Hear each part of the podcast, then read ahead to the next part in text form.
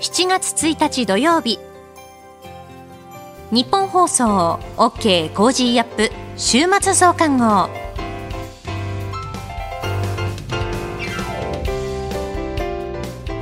ニッポン放送アナウンサーの新行市佳です。OK コージーアップ週末増刊号。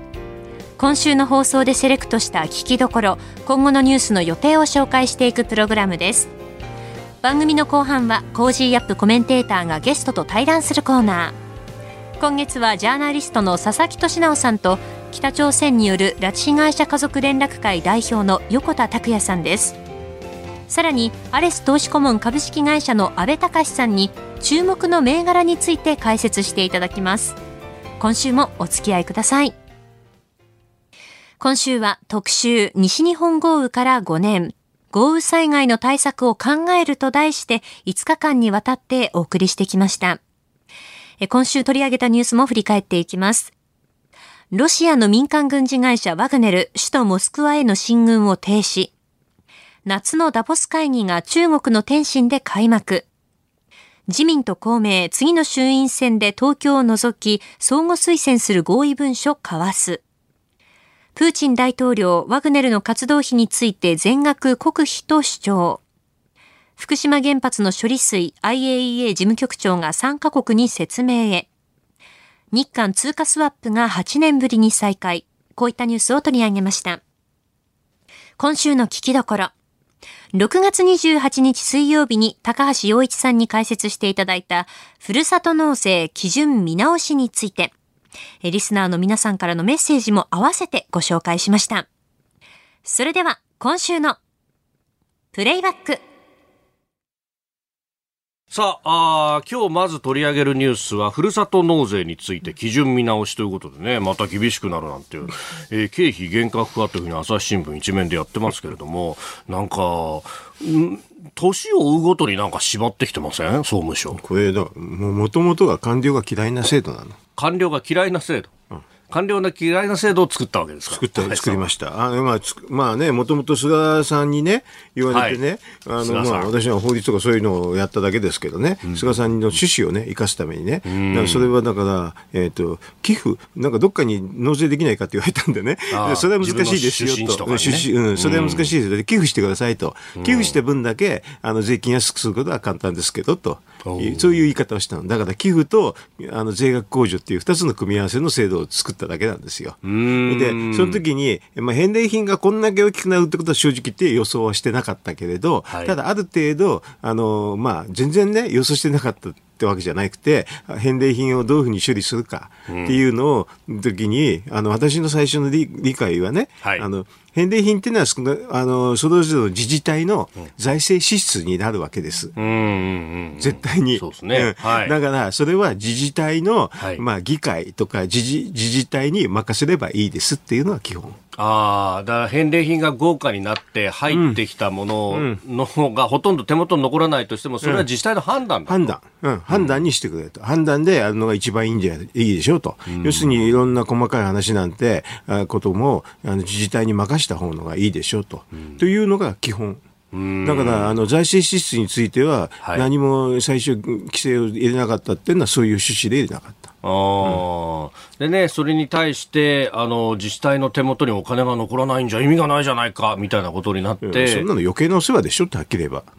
と私はその当時は言ってました。ええええ、そんなのね、そもそも持ち出しのことなんてね、自治体がやらないでしょと。はいわざわざ。わざわざ損するようなことはしないだろう、うん、それでも、あえて、それでも議会がね、はい、あの、地方議会とか、あの、自治体がね、それでも OK だと。言うんだったら、それはそれで、ひ、あの、なんか地方政府の方からね、いろんな大学言っても言わなくてもいいでしょうっていう、そういうことも言いましたよ。うん,、そんな箸の上げ下げまで指導するような時代でもないだろうと。それであと一律のね、はい、なんかの規制とかね、これもね、なんかそぐわないでしょうと。やっぱり地方にそれぞれお任せしてね、はい、それでお任せしてやった方がよろしいでしょうと、そうすると競争見たくなるでしょ。うん、それとあと、あの、なんていうかな、あの、ある意味で有権者から見たら、えっ、ー、と、選択が出るでしょと。こういうの、こういうのをね、実はね、あの、政治学の言葉ではね、はい、足による投票っていう言い方するんですよ。足による投票。手手の投票は普通の投票なんだよね。でも、うん、そうじゃないから、あの、足による投票って言い方してね、これがまあ民主主義の、あの、国かなんかではねじるかせるにはいい方のやり方っていうにも、あの、実はそういう文献もあったからね。私なんかそういうのを、はい、で、手、足による投票ですとか言ってみんなななんだっていう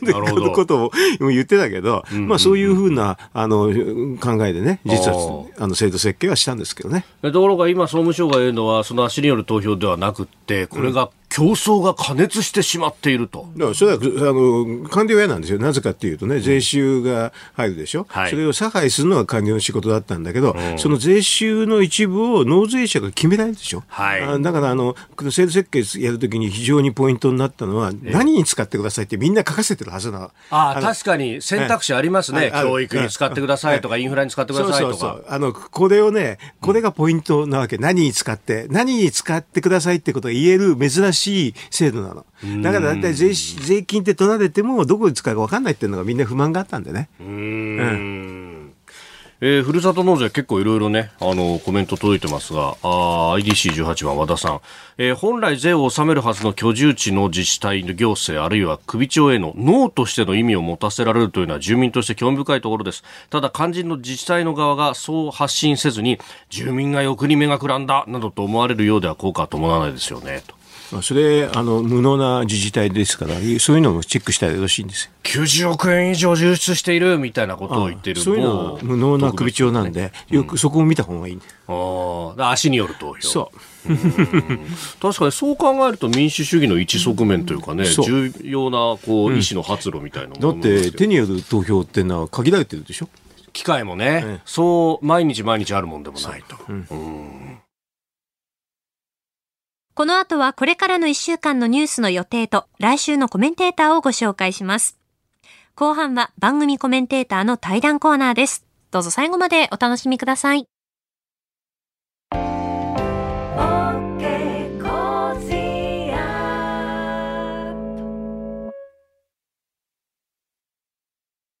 自分よし、相手よし、第三者よし。この三方よしの考え方は、より良い人生を築くための重要な指針です。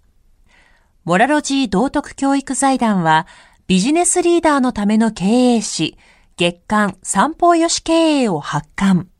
人づくり、SDGs に取り組む企業の皆さんにおすすめの一冊です。お問い合わせいただいた方全員に、月刊三方よし経営の見本誌、さらに、小冊子心に残る話ベストセレクションを漏れなくプレゼントしています。詳しくは、日本放送のホームページ内のバナーをクリック。創立96年、道徳で人と社会を幸せに。公益財団法人、モラロジー道徳教育財団。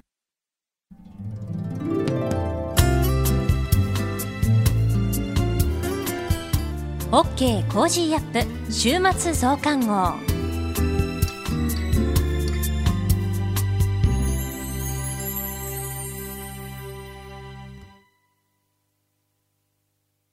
日本放送アナウンサーの新業一華がお送りしています。OK コージーアップ週末増刊号。6月25日日曜日に開催した飯田浩二の OK コージーアップ激論有楽町サミット in 東京国際フォーラム。ご来場いただいた皆様、えそして配信でご覧いただいた皆様、本当にありがとうございました。え3時間半、えー、本当に長丁場だったんですけれども、疲れではなかったでしょうか。すごくこう熱量の高い雰囲気で、えー、番組が始まって5年3ヶ月が大体経ちましたけれども、ようやくこうしてイベントを開催することができて、えー、リスナーの皆さんにお会いできて見守っていただけて本当に、えー、とても嬉しかったです。メールもいただいたのでご紹介したいと思います。え千葉県佐倉市にお住まいの55歳の男性の方からです。え飯田さん、新業さん、昨日東京国際フォーラム行きましたということで、これは翌日にいただいたメールですね。えー、1階の8列目で肉眼でお二人が見えて感動しました。ありがとうございます。えー、印象に残ったことは、えー、青山さんの5つの間、ロシア・ウクライナ戦争に関してアメリカ、ヨーロッパ、中国、オーストラリアとそれぞれの角度からの見え方。新業さんのワンピースはまさかの須田さんとの色が被る。そうなんですよね。あの、そのイベントの様子というのがもう記事化されて、リリースがされているんですけれども、須田さんがあのピンク色のジャケットをあの着てらっしゃって、私もですね、ワンピースピンク色を選んだので、打ち合わせをしていたわけでは決してないんですけれども、偶然にも色が、あの、被ったというか同じになりまして、あの舞台の袖で、真似しないでくださいよなんてお互い言い合って いたところでした。えそして飯田さんの背の高さ。え、またぜひイベント期待しています、え、体調に気をつけて頑張ってくださいといただきました。ありがとうございます。まさにあの旬なニュースをコメンテーターの皆さんに、えー、解説していただいた本当に濃い、えー、3時間でしたよね。えー、続いては文京区にお住まいの、えー、47歳男性の方からです。3時間半があっという間でとても楽しかったです、えー、個性豊かなパーソナリティの皆さんがそれぞれの個性を存分に発揮してお話しされたのが印象的でした。えー、またあの須田さんをここしかないというタイミングでいじる飯田アナウンサーはさすがだと思いました。えー、グッズ全部買いました。ありがとうございます。えー、新業アナウンサーの思いがこもったペーパーを見て頑張りが伝わりました。今日から早速使います。えー、すごく嬉しいメールをありがとうございます。えー、今回のイベントで私、新業はですね、グッズのプロデュースを、えー、担当しました。先週の、えー、週末増刊号でもちょっとお伝えしたんですけれども、えっ、と、センスとクリアファイルとタンブラーをデザイン、プロデュースをしまして、本当におかげさまで当日ですね、開演前に完売になりました。お買い求めいただいた皆様、本当にありがとうございます。そして、えー、並んでいただいたのにご購入いただけなかった方がいらっしゃったと伺っております。本当に申し訳ございませんでした。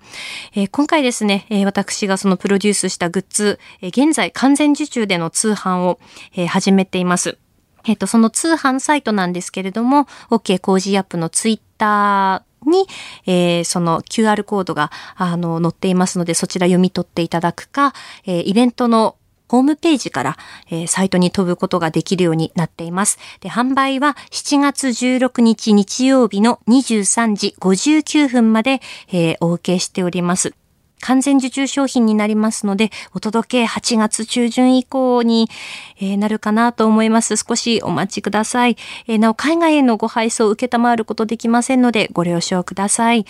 えー、国際フォーラムのステージに立って、やっぱりこう、愛情を込めて作ったグッズだったので、お越しいただいた皆さんがクリアファイルやタンブラー、センスをこう、振って買ったよってこう見せてくださったのが本当に嬉しくてですね、なんかうるっと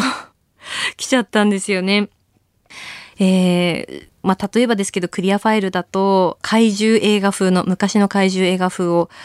イメージしてデザインしたんですけれども、まあ、文字の色だったりとか、文章のその配置するところとか、あと文言の内容までいろんな映画のポスターを見て分析したりとか、あと使っているその写真も、このクリアファイルのために撮影して、で飯田さんの写真は私がカメラを持って撮影をしました。で、そのいっぱい撮った写真の中から飯田さんと相談しながら一番いい写真を選んで、えー、あの昔の怪獣映画風のデザインのクリアファイルが完成しました。まあ、そんなですね、えっ、ー、と、私のこだわりを書いた、えー、こだわり解説メモがすべてのグッズの中に、あの、ついてきますので、まあ、グッズとそのメモと合わせて楽しんでいただければ嬉しいなと思います。えー、6月25日に開催した危機論有楽町サミット in 東京国際フォーラム、本当にありがとうございました。続いては、これからのニュースの予定をご紹介します。7月2日日曜日、熊本豪雨3年を前に犠牲者追悼式開催。7月3日月曜日、6月の日銀短観発表。2023年分の路線価公表。熱海土石流災害から2年。7月4日火曜日。定例閣議。上海協力機構首脳会議オンラインで開催。菅前総理が日印協会会長としてインド訪問。アメリカ独立記念日。熊本豪雨から3年。7月5日水曜日、マイナンバー問題に関する衆院の閉会中審査開催。FOMC アメリカ連邦公開市場委員会議事要旨発表。九州北部豪雨から6年。7月6日木曜日、5月のアメリカ貿易収支発表。群馬県知事選告示。西日本豪雨5年で追悼式。7月7日金曜日、定例閣議。小池知事定例会見。6月のアメリカ雇用統計発表。5月の家計調査景気動向指数速報値毎月勤労統計調査速報値発表。7月8日土曜日 G7 都市省会合開催。安倍元総理銃撃事件から1年。続いては来週のコメンテーターのラインナップお伝えします。7月3日月曜日、評論家の宮崎哲也さん。4日火曜日、経済アナリストのジョセフ・クラフトさん。5日水曜日、ジャーナリストの佐々木俊直さん。6日木曜日、明治大学教授で経済学者の飯田康之さん。7日金曜日、キャノングローバル戦略研究所主任研究員の峯村健司さん。コメンテーターの皆さんは6時台からの登場、ニュース解説をしていただきます。この後は Cozy up コメンテーターがゲストと対談するコーナー。今月はジャーナリストの佐々木俊尚さんと北朝鮮による拉致被害者家族連絡会代表の横田拓也さんです。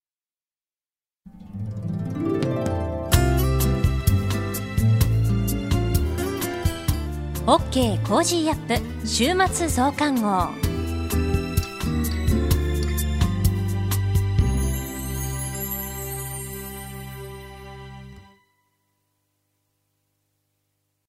道徳って何だろう？思いやりって必要なの？その答えは道徳を考える月刊誌ニューモラルにあります。今や日本人の道徳力は世界からも大注目。さああなたも道徳を学びませんか？お問い合わせいただいた方全員に月刊ニューモラル、さらに小冊子心に残る話ベストセレクションを漏れなくプレゼントしています。月刊ニューモラルは創刊50年。日々の出来事をテーマに人間力が豊かになるエピソードが満載です。詳しくは日本放送ホームページ内のバナーをクリック。道徳で人と社会を幸せに。公益財団法人、モラロジー道徳教育財団。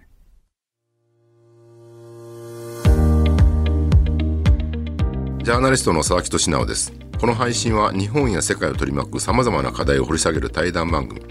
今回のお相手は北朝鮮による拉致被害者家族連絡会代表の横田拓也さんです。横田さんよろしくお願いいたします。よろしくお願いします。えー、横田さんはですね、皆さんご存知の通り、1977年、昭和52年に北朝鮮拉致された横田めぐみさんの弟さんで、えー、2021年から、えー、家族会の代表を務められております。えー、家族会では今年の2月に策定された運動方針に、えー、このような文言が盛り込まれました。親の世代が存命のうちに全拉致被害者の一括帰国が実現するなら、我が国が人道支援を行うことに反対しない。まあ、これまで家族会はね、北朝鮮の人道支援に反対する立場、えー、だったわけです。そこから大きく転換されたわけなんですけれども、これはどのような思いなのか、まずその辺からお話しいただけますでしょうか？はいはい、実はこの方針を作るにあたっては、すごく難しいプロセスがあったのが事実でして、家族会で救う会が2月に合同会議を開きまして、はい、運動方針をどうするかっていうのを討議したんですが、ええ、最終的には今回もお話があったように、北朝鮮の日本政府が人道支援することに家族会反対しないというふうになったわけなんですが、ただやはり、私も個人の立場で言えばですね、え、北朝鮮は加害者であり、うん、私たちは被害者であり、その被害者側がですね、なぜそんな譲歩した甘い運動方針を提示するんだと、うなずけないといったような声もありました。当然出ますよね。はい。ですが、やはり私たちが一番そこはそれとしてですね、うんまあ、気持ちを押し殺して、ええ、あの考え抜いたのは、やはり待って親世代の高齢化がものすごい厳しい現実なものとしてあって、実際にこのコロナ禍の中で、え、私たちは国内活動すらできない中でですね、有本恵子さんのお母様が2020年の2月に亡くなられて、はい、そして私の父であり家族会の初代の代表の横田茂がですね、2020年の6月に亡くなって、はい、そして2021年の12月には、私の前の代表の飯塚茂雄さんが亡くなられてしまったということで、えー、まあ、こうした不幸な、あ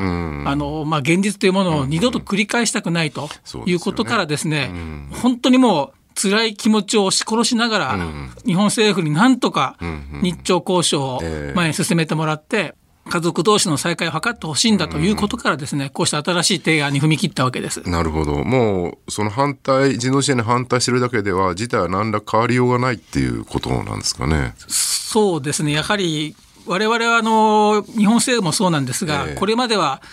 核とミサイルと人権問題とい。うものが、一体化した中で、すべてが解決しないと、まあ、物事が前に進まないというパッケージでしたけれども、やはりアメリカを一番関心事として捉えている北朝鮮はですね、うん、その核の問題で一向に譲歩しない。そうですよね。米朝の対話も全く進まないという中で、時間だけがある意味我々から見ると過ぎていて、まあ、再開が果たせない時間が、もう本当に現実なものとして、再び現れてきてはいけないということからですね、その3つの課題から切り分けて、人権問題である拉致問題優先的に切り分けて交渉してほしいということをですね、運動方針に盛り込んだわけです。その、核開発の問題、それから人道支援の問題、それから拉致被害の問題、それぞれの問題を全て一つに取り上げていると、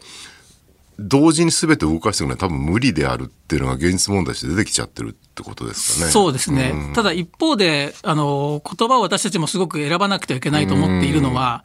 何もその核問題が軽視されていいとは言っていないし、北朝鮮への制裁の手を緩める必要があるとも言っていないんです。えー、これまでの世界最強のですね、はい、制裁は維持しつつ、人道問題でお互いが交渉ができるんならば、それは優先的に解決しようじゃないかといったことをですね、あの北朝鮮に対しても、えー、今回のゴールデンウィーク、アメリカにも行きましたけれども、うん、アメリカにもその誤解がないようにですね、そうした方針の心の裏に背景をですね、あのしっかり伝えていきたいなと思っています。あの先日 BBC が報道してましたけれども、はい、まあ90年代末にね非常に大きな基金があってその時にそれこそ日本から米支援どうするんだっていうのが議論になったと思うんですけど、うんはい、今回そのコロナ禍で、まあ、北朝鮮が中国との国境を封鎖してしまって、うん、食料に危機がなくなってると、うん、でその結果北朝鮮内で再びその飢餓が広まってですね、餓死する人も、えー、それこそピョンヤンでさえも増えてるみたいな話があって、そうするとそのタイミングでやっぱりここで人道支援を出す提案するって何らかこう効果があるというふうに横田さんお考えでしょう可能性は大きいと思っています。あの必ずしも楽観視だけはしてはいけないんですが、えー、やはりあの中朝の国境が閉じられていて、はい、十分な食料が来ない、物資が来ない、うん、医療事情も悪いままということの中でですね、えー、まあこれまでも北朝鮮国内ではものすごくひもじい生活環境、えー、食料事情があって、うん、まあ子供たちが道端に出てですね、はい、まあ食料を迫るといったような光景は私たちは見たことがあると思うんですが、それはある意味田舎で起きていた事態であったものが、今お話があったように、まあ、統制された平壌の市内でさえもですね、そうしたことが起きていて、まあ、交換に配るような食料配給もまならないといったようなことも噂では聞こえてきていますから、私たちが知る以上にですね、かなり広範囲に危機は迫っているというふうに思っていますから、その意味で私たちが人道支援で、まあ、国際制裁の範囲を逸脱しない中でですね、食料支援、人道支援をするということは、彼らにとっては、あるに渡りに船であり、まあ、彼らが意思決定しさえすればですね、大きなチャンスになるんじゃないかと思います、ね、なるほど。なんかこう、報道だけを見てると、テレビとかの、その、まあ、核開発を盛んにやっていってですね、うん、弾道ミサイルを日本に向けても飛ばしたりと、まるで非常に強気に見えるんですけど、実際その足元とかかなり崩れかけてるっていう実態があって、そこのなんか、ある種なんか北朝鮮指導者層のですね、なんか二重構造みたいなちゃんと見ていく必要があるかなって感じもするんですよね。ね。まあ昔からあの国はまだその日本から旅行が行けたような時代もですね、えー、表で見えてる観光の景色と、その裏側にあるとハリボテのような実態があるということで、まあ見えてるものと実際っていうものはかなり昔から違っていて、まあ今もそれはさらにあの深く混迷を増しているんじゃないかなと思いますから、まあ、私たちはあまりその一喜一憂する必要はないと思うんですが、ただこのまま続けていては私たちの待ってる親世代も苦しみますが、あなた自身はもっと苦しみますよということをですね、彼ら自身がもっと分かってほしいなというふうに思いますね。まあ、あの振り返ってみれば、めぐみさんの拉致からもう46年、はい、1977年ですもんね。はい、僕はあの、めぐみさん40、えー、っと、1964年生まれ、うん、僕61年生まれなので、はい、割に同世代ですごくこう、あの、昔の写真とかね、拝見しても、なんか、あ、同じ世代だなっていうシンパシー感じるんですけど、うん、まあ、こんだけの長い年月の重みで、しかも親世代、まあ、うちも母親が少し前亡くなったりとかして、まあ、やっぱそういう時代、状況になってきてるのかなって感じがするんですけど、その被害者本人もね、もう50代みんな60代にだんだんなってきてるっていう、その重みについてはどう、どういうふうに受け止められてますか、ね、まず私たち横田家の家族の一人として言えばですね、えー、あの、姉がまあ58歳っていうことは、はい頭では分かっていても、うん、私たちの心や記憶にあるのは13歳の頃の小さいめぐみちゃんの顔のままなんですよね。ね。とても58歳のめぐみをどう思うかって言われても、実際はピンとこないのが本音なんですが、ただその46年間ですね、私たちが考える以上の過酷な苦しい生活環境の中で、発言の自由が移動の自由もない、そういった中でですね、耐え抜いて、生き抜いてきてるわけですから、まあ、一刻も早く、まあ、しかも今コロナが日本では5類に分類されて、少し緩和されたような雰囲気はありますが、北朝鮮国内ではなおも医療事情を考えるとですね、とても辛い状況にあると思うんです。まあ、そういうふうに毎日生き抜くようなことを送っている恵み、そしてその他のご家族、被害者はですね、全員がやはり早く帰ってくれるように、手を差し伸べていく必要があるんだろうと思います。なるほど。あの、今まで家族会はね、主に親世代の人たちが中心になってやってきたわけなんですけど、はい、それがまあ、とうとう本当に、こういう年月が経ってしまってですね、うん、その子供世代である拓也さんが引き受けざるを得ないっていう、はい、なんかこう、やっぱりこれはもう、これ以上継承はできないっていう覚悟っていうふうに受け止めていいんですか、ね、そうです。その覚悟は、あの、あります。うん、やはりもう、極端な言い方をすれば、命にかけてでも、えー、地獄の果てまでも、彼らを追い詰めて、恵みを助け出すという思いは変わらないんですが、まあ、家族の一人として言えばですね、横田家の双子の弟の立場として、恵みを助け出すために、最前線で戦うことは当たり前だと思ってるんですが、ただ一方で、当時9歳の子供が46年後に家族会の代表の最前線に立って戦い続けなくてはいけないっていうその時間の残酷さというか運命の皮肉というものはそれを考えるとおかしいといつも思うしやはり私たちの先にですね日本政府が最前線になってやはり国民が拉致されてるわけですからある意味戦争を仕掛けられてるわけです。主権を領海を侵犯侵害されてですね無実の少女が下校途中に日本の国内から拉致されているわけですから、そ、ね,、れはやはり日本政府が私たちよりも先に強く行動する必要が常々あると私は感じています。はい、横田さんのその強い覚悟をね、これどこまで日本政府もしくは国際社会引き受けるかっていうところだと思うんですけどもね。はい、えー、今月は北朝鮮による拉致被害者家族連絡会代表の横田拓也さんにお話を伺っています。次回もよろしくお願いいたします。よろしくお願いします。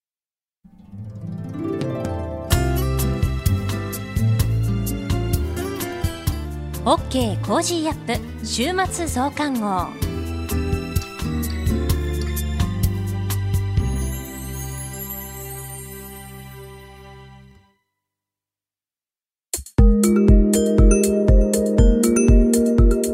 オッケーコージーアップ週末増刊号。毎月最初の週にはアレス投資顧問株式会社代表取締役の安倍隆さんに登場いただき、世界情勢や関連する話題とともに注目の銘柄について深掘り解説していただきます。安倍さん、よろしくお願いします。はい、よろしくお願いいたします。7月の注目銘柄は4088エアウォーターを取り上げます。皆様、こんにちは。株式投資で夢と安心、そして楽しさをお届けするアレス投資顧問代表の安部です。6月23日、札幌市は政府や3メガバンクなどと共同で国際環境金融都市に位置づけるプロジェクトの共同組織、チーム札幌北海道を指導しています。政府は今後10年間で150兆円の GX、グリーントランスフォーメーション投資を官民で見込んでいますが、そのうち最大40兆円程度を北海道へ呼び込む狙いです。北海道をめぐっては、NTT、トヨタ自動車、ソニーグループなどが出資して設立した次世代半導体の国産化を目指す新会社、ラビタスが新千歳空港に隣接する工業団地に最先端半導体工場を建設する予定です。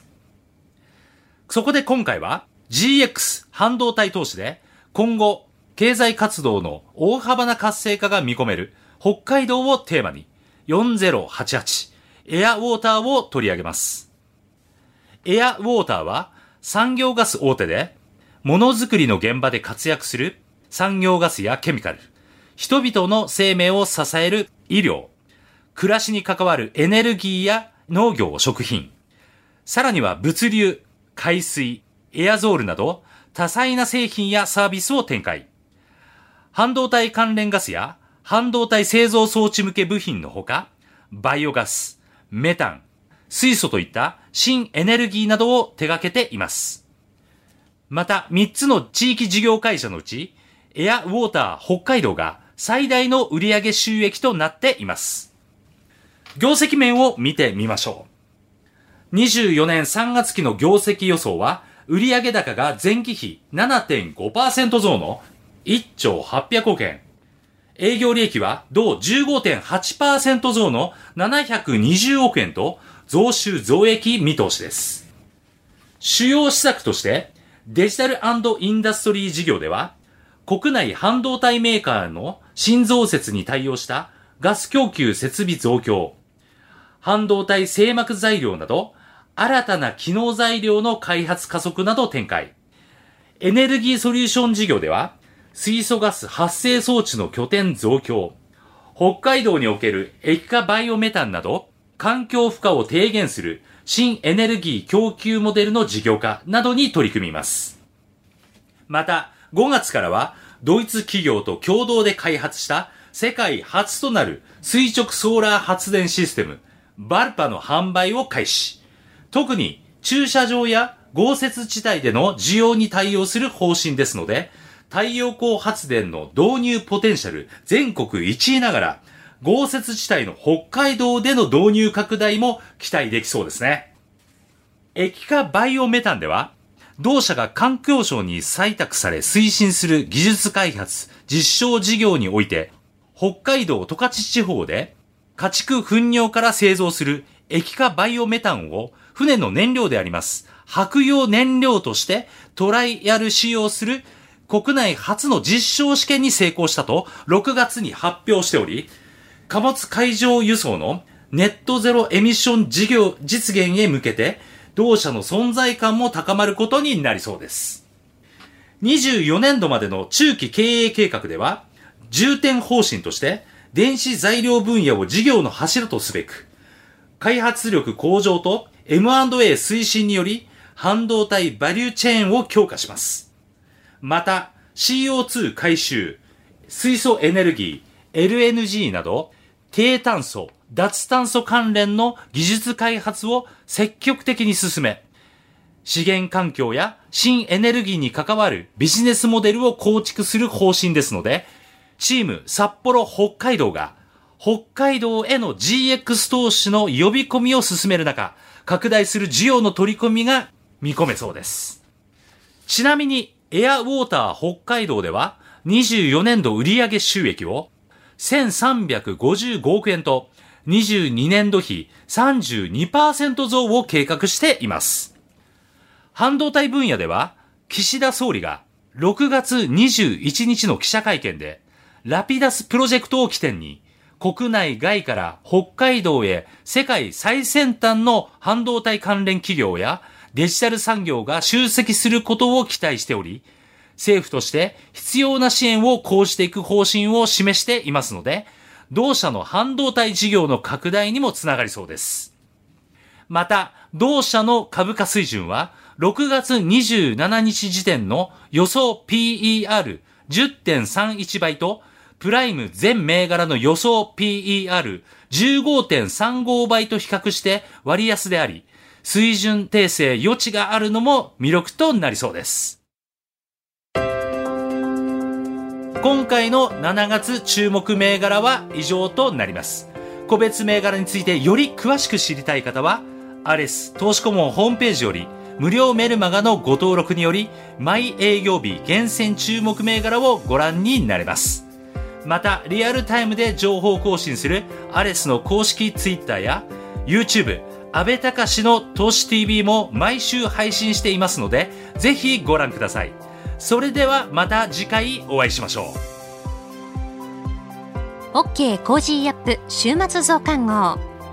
アレス投資顧問株式会社代表取締役の安倍隆さんに今注目の銘柄を深掘り解説していただきました。あなたと一緒に作るニュース番組。ニッポン放送飯田浩司の OK Cozy up。平日月曜日から金曜日朝6時から8時までの生放送でお届けしています。